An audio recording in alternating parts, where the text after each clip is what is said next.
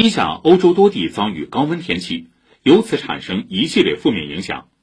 不过法国农业部十一号预计，高温加速葡萄成熟，葡萄酒庄有望迎来一个好年成。